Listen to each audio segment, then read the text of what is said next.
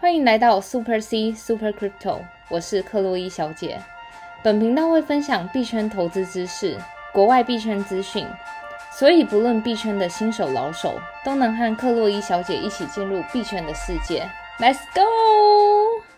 欢迎回来克洛伊小姐的频道。好的，欢迎回来。首先呢，在这边跟听众朋友再大概介绍一下，就是呢，现在我们这个啊，Facebook 的社团，嗯，有这个就是团购冷钱包的这个优惠，对，就是呢有一个好心的，也不是算优惠啦，应该说就是看能不能大家凑到一定的量，然后克洛伊小姐就尽量的，就是看能争取到多少优惠就去争取。是，就是有个粉丝朋友很热心，就是来就是办了一个投票，对，然后这个投票呢有三款这个冷钱包，因为我们近期这个冷钱包在这个社团的讨论度还蛮高的。对。然后这三个冷钱包分别有这个 Ledger，嗯，然后还有这个叫做 s u p p o 然后另一个是 Core Wallet Pro。对。然后目前呢，就是很多我们的粉丝已经参与说，哎，也想要就是团购哪一款冷钱包。然后我们的币圈女神呢，会再帮我们去争取这个。钱包的优惠，看可以跟厂商争取到一些优惠。嗯，所以如果你有在物色这个冷钱包，但是没有想法，然后想要跟那个团购的话呢，赶快加入我们这个 Facebook 的社团，名称是 Super C 克洛伊小姐的虚拟货币学习坊。嗯，好，那频道的一开始呢，还是要提醒这个听众朋友们，最近疫情很严重，所以克洛伊小姐在此提醒大家，非必要不要出门，保持手部清洁，维持社交距离，口罩戴好，并且在家乖乖收听克洛伊小姐的频道。好的。如果你是第一次认识我们或收听我们频道的朋友们呢，记得要回去听我们的一到十集，里面有对这个初入币圈新手的这个深入浅出的介绍。嗯，好，那接下来呢，我们来看一下就是近期的一些粉丝留言跟抖内。对。然后首先第一个粉丝抖内是这个 Lian Chen，然后他说希望克洛伊女神可以说一下这个 farming 跟这个 staking 的差异。谢谢您，希望以后能越来越长抖内您。等到熊猫一颗一块钱，再来环游世界。不要说赞助一杯咖啡了，我开整间咖啡厅给克洛伊小姐喝到饱。好可爱哦！话说就是那个 Panda，它其实算是一种迷因币的一种币啦。是。然后目前币价可能一颗是零点零零多那种很小数目的数字。是。然后话说这位那个粉丝朋友们也很特别，是他就说，诶，他自己也不知道为什么钱包就突然多了这些币。其实它有可能就是因为你可能曾经持有过一些民营币类似种类的币，然后可能那个项目方就直接空投给你这样啦。是，对，所以他就是他也说他莫名其妙钱包里多了一堆那个。那个 panda 熊猫的币，这样相信那个币圈女神的钱包也会莫名其妙多出一些有的没有的币，是不是？对啊，就靠粉丝被粉丝空投的。对，好啊。那如果其他粉丝朋友们想要透过这个就是钱包住址抖那给克洛伊小姐的话呢，可以到我们粉丝专业的社团。的置顶贴文里面有这个我们克洛伊女神热钱包的这个地址。那如果你想要抖内就是法币给克洛伊小姐的话呢，在我们粉丝专业置顶贴文的链接里面也有哦。好，那我们粉丝专业的名称是 Super C 克洛伊小姐。如果还没 follow 的话，赶快去订阅、按赞，以免错失了币圈最新的这个知识还有消息。嗯，好，那回到就是刚刚那个抖内粉丝的问题，就是。那个 farming 跟 staking 的差异，那我在这边就是简短的说明。然后，因为我们之前前几集也有深入的提过，然后在这边就帮大家温习一下，不管是刚进币圈的人，或是刚听频道的人都好。所以一般来说，staking 的话，就是中文我们称之为质押。质押一般来说就是你单一币种放在里面直接生利息啦，基本上就是没有什么就是嗯损失的问题，除非你是。在去中心化的平台做一些 DeFi 项目，然后有可能因为平台的合约漏洞，或是平台方跑路，那这时候你的那个风险是这些，要不然你本身单纯做这种质押单一币种的。动作基本上是没有风险，就是有点像是你把钱存在银行，钱生钱这样子啦。但它的这个年化报酬率就没有等一下我们要讲这个 farming 来的多了。对，那 farming 的话，一般都是提供一对资产，就中文叫流动性挖矿嘛？对，流动性挖矿，一般来说就是提供一对资产，比如说像是 BTC 配上 ETH。或是 ETH 配上稳定货币 USDT 等等等，每个平台去中心化平台或是中心化平台都会有不同的方案。那一般在这种时候，你选择就是做 farming 提供一对资产的时候，尤其是你选择就是两个币种波动是非常大的币种，这时候有可能会有的损失就是那个。无偿损失，无偿损失的发生，就是因为就是当一个就是现在市面上行情比较波动的时候，就像你看五一九之乱到现在，现在币价都还没恢复嘛，等于说你当初假设是担担任流动性提供者，你提供的币种是一个虚拟货币，比如说 Ethereum 配上一个稳定货币 USDT，那这时候你就会遭遇到无偿损失，因为。Ethereum 的币价掉了很多，可是像 USDC、USDT 这种稳定货币，它一般来说是就是锚定美元嘛，所以就是等于说你这时候假设你突然间不想要，因为自己资金流动性的问题，想要把资金取出来，那这时候你就会遭遇到无偿损失。是的，我这边可以分享一下，虽然就是我自己也有做这个流动性挖矿，然后是在这个币安啊，是这个中心化交易所也有一些流动性挖矿这个项目。然后我那时候压的是这个 BNB 跟 ADA 的这个 pair，嗯，然后到现在都还是亏钱的，就是那个利拿拿到这个利息还没办法覆盖掉，就是产生的这个币价的亏损。对，因为真的是从五一九之乱之后，那两个币同时都跌很多。我记得币然是从六百多块跌到现在就是三百多块，所以你能想象单一币种就损失了非常多，然后再加上 ADA 也同时是跌的，等于说你以这两个对。去做那个流动性挖矿的时候，两个币种同时下降，然后这这时候你真的是，就算你生出来的利息，真的也是一时之间比较难去覆盖掉你的哇，我那时候看的时候，它那个年化哦有四十多趴，算蛮多的，但现在就是可能还要一段时间，看有没有办法回来了啦。对。那如果刚刚听众朋友听到这边，可能还听不太懂的话呢，代表真的要回去听我们前面的集数。那如果要对 staking 更有这个详细的介绍的话呢，可以去听我们这个 EP 十一。那如果对 farming 流动性挖矿想要有更深的介绍呢，可以回去听我们的这个 EP 二十一哦。好的。好，然后接下来呢，我们来看另一些粉丝的留言。然后有一个粉丝叫做 I M A J 二十三，然后他说币圈女神五星推推，忙碌了一天，听到币圈女神温暖的声音，整个都温暖了起来。感谢频道介绍币圈的各种。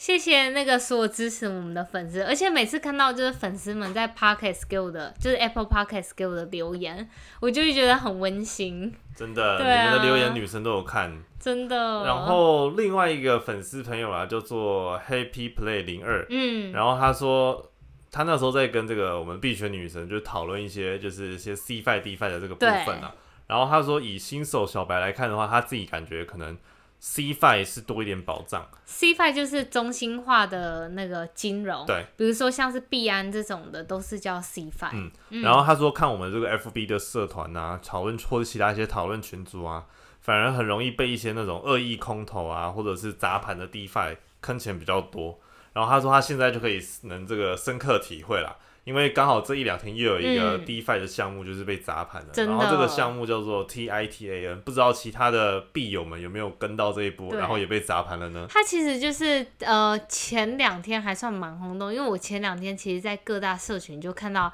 大家都一直在推这个项目，就说什么哦年化报酬一千 percent 的，你千万不要错过什么，就感觉你好像错过这个，你整个就。一夕之间错过一个亿啦！而且这个项目刚好也是因为我们最近这个马蹄嘛，这个区块链非常的火红，叫做 Matic Polygon。然后呢，刚好这个 Iron 呢也是在也有资，这个 Polygon 也有资源 Iron 做这个 DeFi。那我们请这个币圈女神为大家介绍一下。对，所以就是整个 Titan，我们中文叫它泰坦币啦。是泰坦币发生什么事，会在一夕之间，它的币价从五十二块变成几乎现在是零块钱了。哇，整个。币价变成币值了。对，那先说一下它的那个背景好了。其实就是像 Polygon 这个项目，大家都知道，那个 Mark Cuban 就是小牛队的 CEO，对，他是最大的那个投资方，算是也不是说最大投资方，他就是其中一个投资方，然后大力支持 Polygon 这个项目。话说这个小牛队老板呐、他就是在币圈一个非常活跃的人，然后他之前也是就是接受用狗币去支付购买这个门票，嗯，然后还有各种币圈的投资啊，像我们之前介绍那个游戏 X Infinity，对就是那个幻想生物的这个区块链游戏，Mark Cuban 也有投资，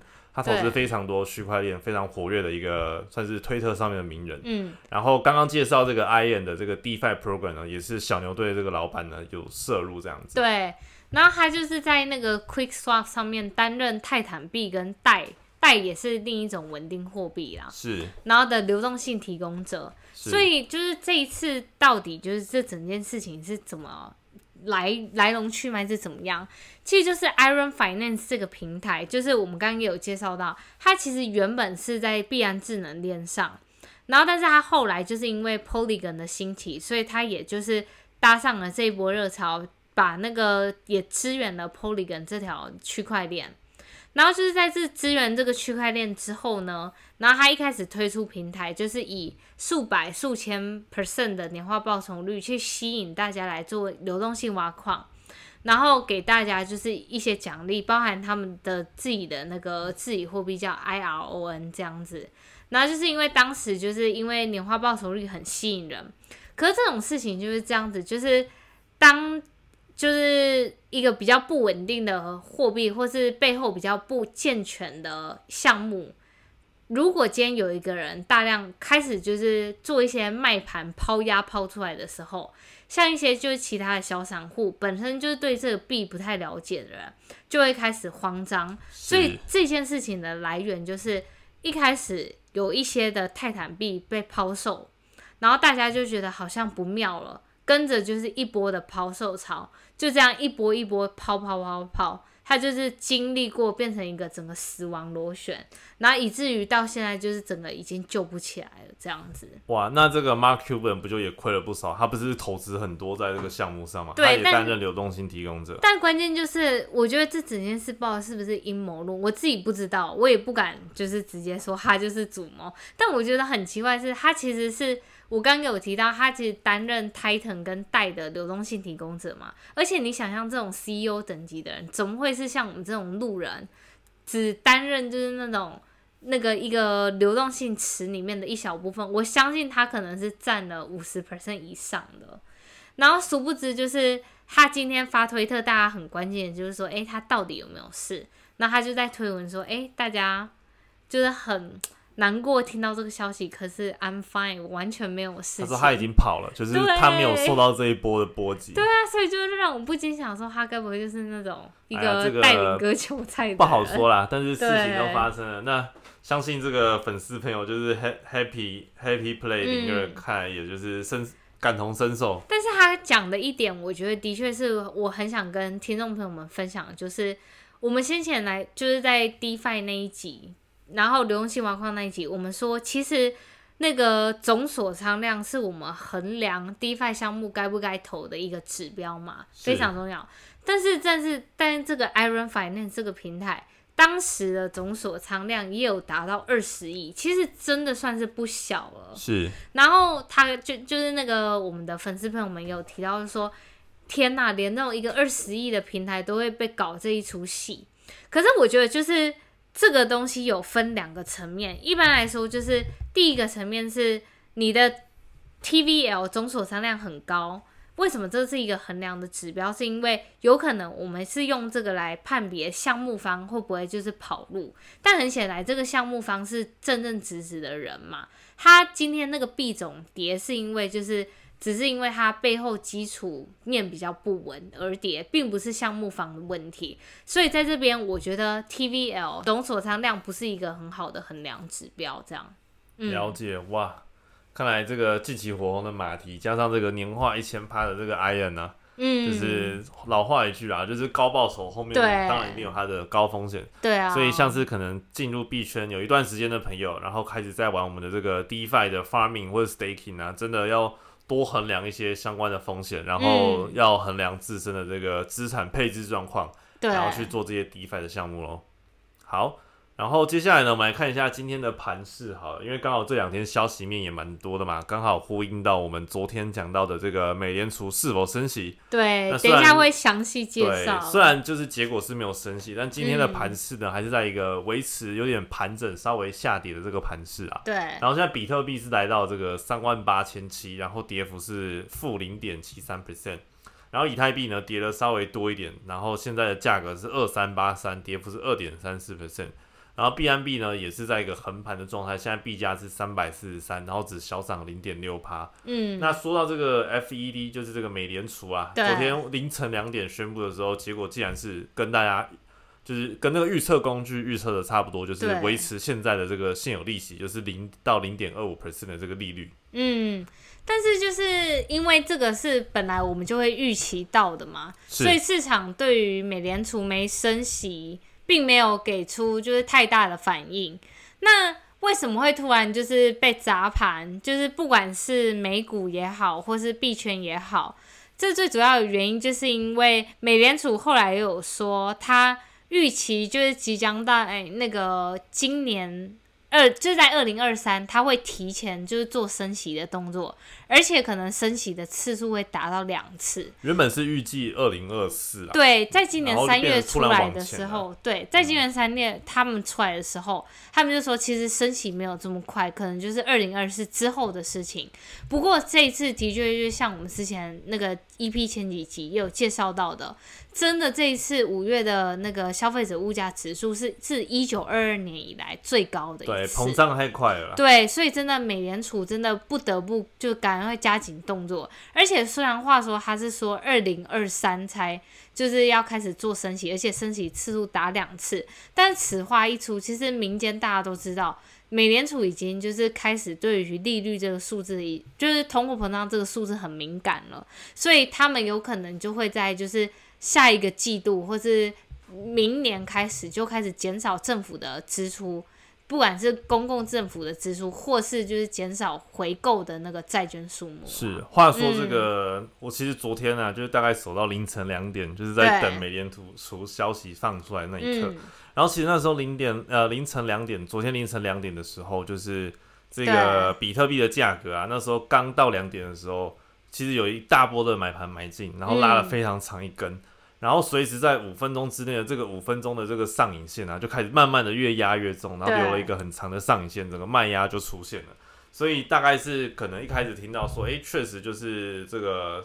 升升息的目前还是维持不变，就是在零到零点二五趴，但是这个预期要升息的这个节奏呢变快了，从原本的可能二零二四，现在到二零二三会宣布，嗯，而且这个次数可能会达达到这个两次，所以现在市场的这个卖压就从那时候出现了。对啊。话说，其实现在这个整个世界上已经有一些国家是负利率了，比如说像丹麦，它就是利率是负零点三五 percent。这意思就是说，你今天把钱放在银行，你反而还要付钱给银行的意思啦。就已经达到这种程度了。然后日本是负零点一 percent，然后瑞士更夸张是负零点七五 percent。其实这个东西我非常有感，是因为其实在去年的时候，我们客户就已经联系我们说他们要做搬钱的动作。那我想说为什么要搬钱？然后详细去一问才发现。哦，原来他们那些国家已经开始是负利率，然后他们就说他们只能每天就是放在银行，都还是要付钱给银行，所以他们就是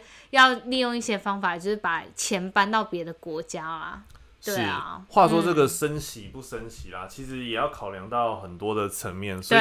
举例来说，假设今天美国的这个基础建设啊，或者是一些相关的这个指数，其实都在嗯回稳的状态，那势必早晚都一定会升息。对，那最差的情况是通膨的这个指数越来越高，而且基础建设跟经济又没跟上的情形下，然后又要升息，哇，嗯那个是状况是最理想的。所以这也就是为什么像拜登要做这个两兆的刺激方案，希望都可以投资在这个基础建设上，就是在这个撒钱发热钱的同时呢，能够刺激活络原本的这个比较差的这个经济环境。对啊，但最后这个拜登的这两招出来，钱热钱流到哪里，当然其实要控制也是有点难度的。嗯，但最好的情况是，如果今天美国的整个基础建设啊，跟经济指标都回稳的情况下升息，那这个升息其实就可以把它视为一个健康的升息状态。对。啊，对啊但其实未来两年的这个美国经济状况，就是也没有人能够准准确的预期。那当然，升息对我们这个在币圈打滚或者在美股打滚的朋友们，就是听起来算是一个比较偏负面的消息啦。所以各位在操作就是这些商品的时候，可能还是要多注意这些这种总金的这个指数。对，话说就是我们现在来讲到那个以太坊的 EIP 一五五九，就是今年七月预计就预计今年七月要做的伦敦硬分叉。是，然后他们今天有一个消息，就是他们的测试网即将在六月二十四号上线。这个意思就是说，六月二十四号开始，他们要开始测试 EIP 一五五九这个城市的就是运作方向啊，等等倒数七天呢。对啊，然后话说就是，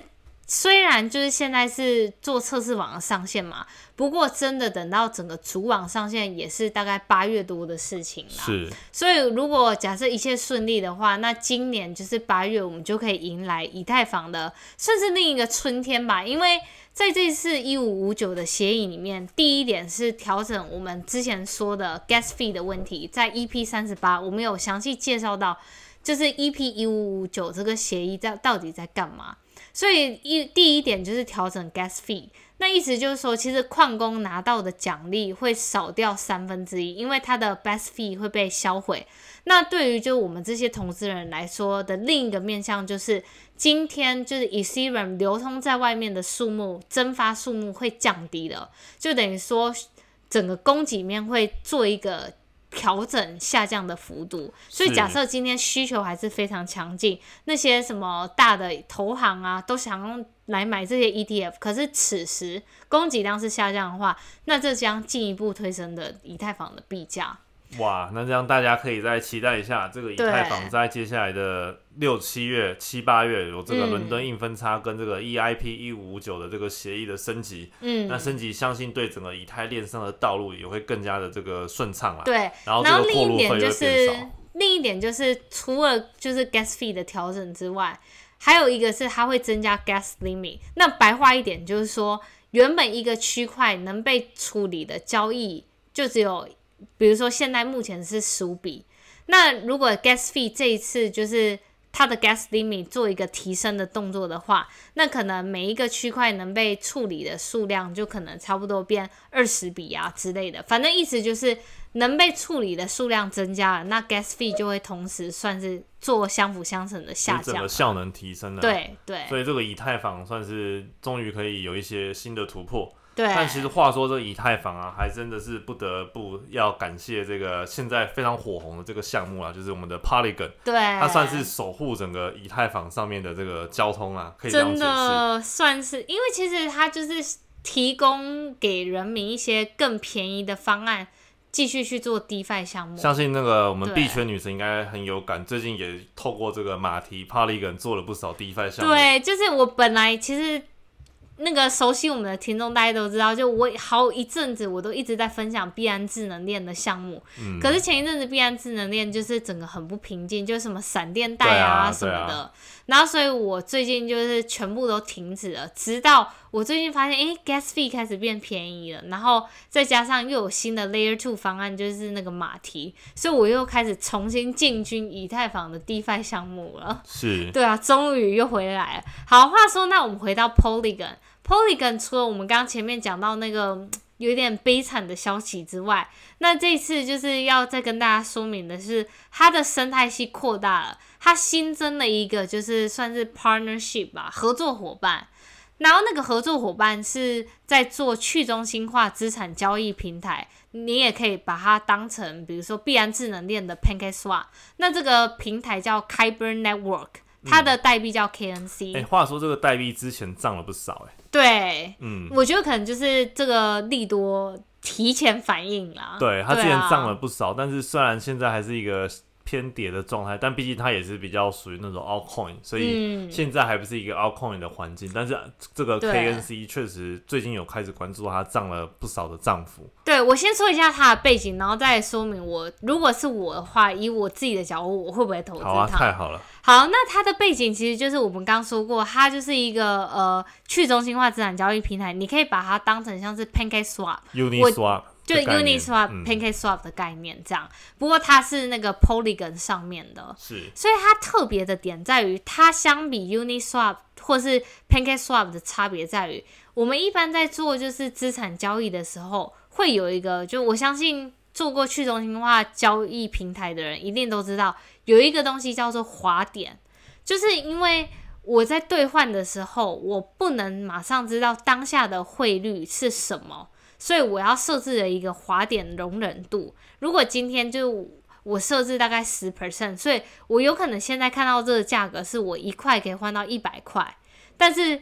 我先设置滑点十 percent，就代表我能容忍它，我一块只能换到九十个，但这是之间九十到一百之间就要取决于到底现在市场对于这个币种的活跃度、需求活跃度。话说，这个有滑点这个功能的去中心化平台也开始慢慢越来越多。，对，包括我们先前有介绍到这个 Uniswap 的 V Uniswap 三 V 三就有这个滑点的功能。对然后这个数据 Swap 呢也陆续的上了这个滑点的功能，算是对帮助有做 DeFi 的这些投资人可以去减少一些风险。对啊，然后所以就是这个平台特别的地方是，你可以自己设置你想要兑换的汇率。就你如果是一个就是流动性提供者，我可以就是避免因为我滑点的问题，我自己设定我今天提供一块钱出去，我就是要拿到一百一百块回来。如果今天我没有办法拿到一百个其他代币回来，那我今天就不换。哇，这是这个平台最特别的，等于是有点像那个手动手动设这个出价上限的对。对对对，这就是它特别的地方。厉害厉害厉害。然后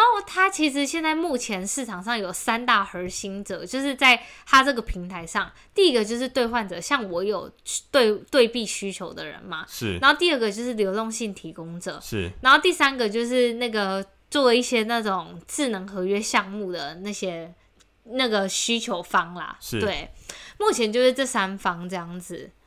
嗯，那这个 KNC 的话，就是综合上来讲，它其实算一个平台币，对不对？对。就是你在这个去中心化交易所做，不管做 farming 啊，还是做什么，就是会有这个平台的奖对，励。平台给你的奖励，然后那个平台奖励币你也可以当做是一种治理货币。比如说今天平台上我可能要做一些重大的改变，那我如果有那个币，然后质押在里面，我可能就有越多的话语权这样子啦。或者说他这次跟 Polygon 合作，他们提出的一个方案就是他们提供三亿美金的流动性挖矿的，就是奖励。但是我觉得这有点就是瞎的原因，是因为他二点五亿美金是放在就是。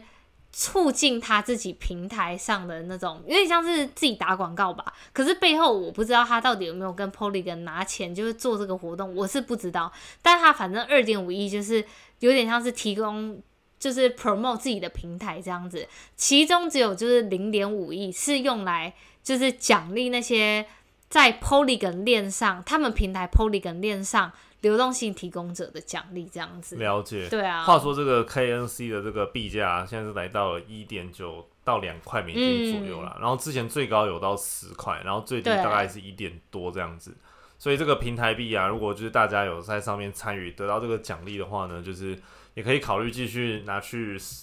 做更多的挖矿，嗯或者直接去变现这样。对，那话说今天介绍这个的话，那我就要再说一下自己看法，免得大家就说我一介绍这个，然后大家就去买对，你了。觉得这个 KNC 值得投资吗？或者说这个项目嗯值得做、做 DeFi 吗？对于我来说，它其实算是一个市值非常小的币，而且你看它的价格，你就大概知道，它其实算是还在一个非常早期的阶段。嗯，然后至于我对它的评价，是因为像我在投资一个币种，我就会看多个面向嘛。第一个面向就是它生态系到底广不广。我觉得它今天跟 Polygon 合作的原因，就是因为双方想要互惠嘛。Polygon 想要增加它的合作伙伴。那你看哦，像这种比较小的平台，它今天跟 Polygon 合作，我觉得就是蹭一个曝光度啦。嗯，所以就是他可能本身平台上的就是呃流动性提供者人数并没有这么多，然后借由这次的活动，可能要到的经费，然后去做一个平台曝光，然后吸引提供就是流动性提供者进来这样子。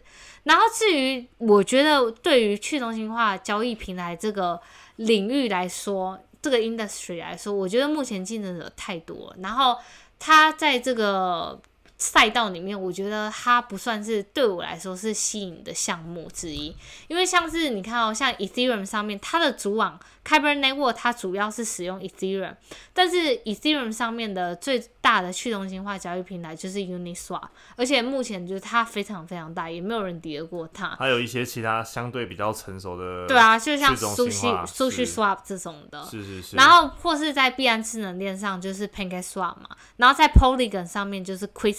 所以我觉得在这几个链上我没有办法看到就是它有比较独特的表现啦。了解，就是白话一点讲啊，我吸收完这样听下来，我自己的结论就是，我第一个我钱就没有那么多，然后虚拟货币有一万多个可以选，那当然是要把钱放到就是报酬率最高的篮子里，面嘛。那当然没有说就是 KNC 接下来的未来发展一定好或者是不好，当然它还是有这种小币爆发的这种可能。你看像嗯，前一两个礼拜 KNC 就涨得非常的猛烈，但是它相对背后的风险呢，可能还是会有一些，就是可能这这个团队比较不成熟，或者现在这个项目还比较新，那会不会变成下一个 IN Finance？就刚刚介绍的介绍的那个平台，那就是嗯，大家还是要再多考量啦。而且我觉得听频道的大家应该对我自己的投资方法很熟悉吧，就是。我是那种我想要能好好睡过夜的那种人，毕竟我已经每天睡觉时间不多了。对，话说这个币圈现在还是在这个微幅震荡的这个嗯状态，所以各位听众朋友们就是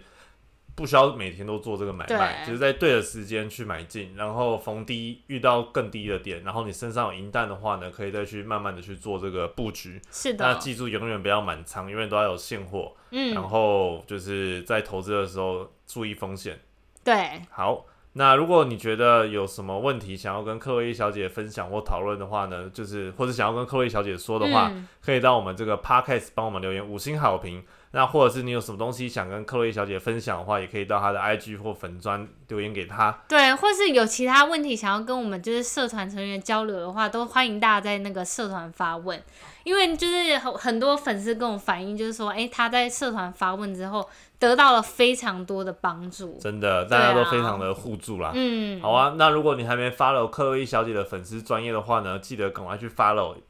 以免错过这个币圈最新的知识和消息。那我们社团的名称是 Super C 克洛伊小姐。那如果觉得我们频道还不错，想要抖内给克洛伊小姐，不管你想要抖内虚拟货币或者是法币的话呢，在她的粉丝专业的置顶贴文里面有这个抖内的连接。好，那我们今天的节目呢就录到这边。如果有什么问题的话呢，欢迎随时告诉克威小姐哦。See you，拜拜。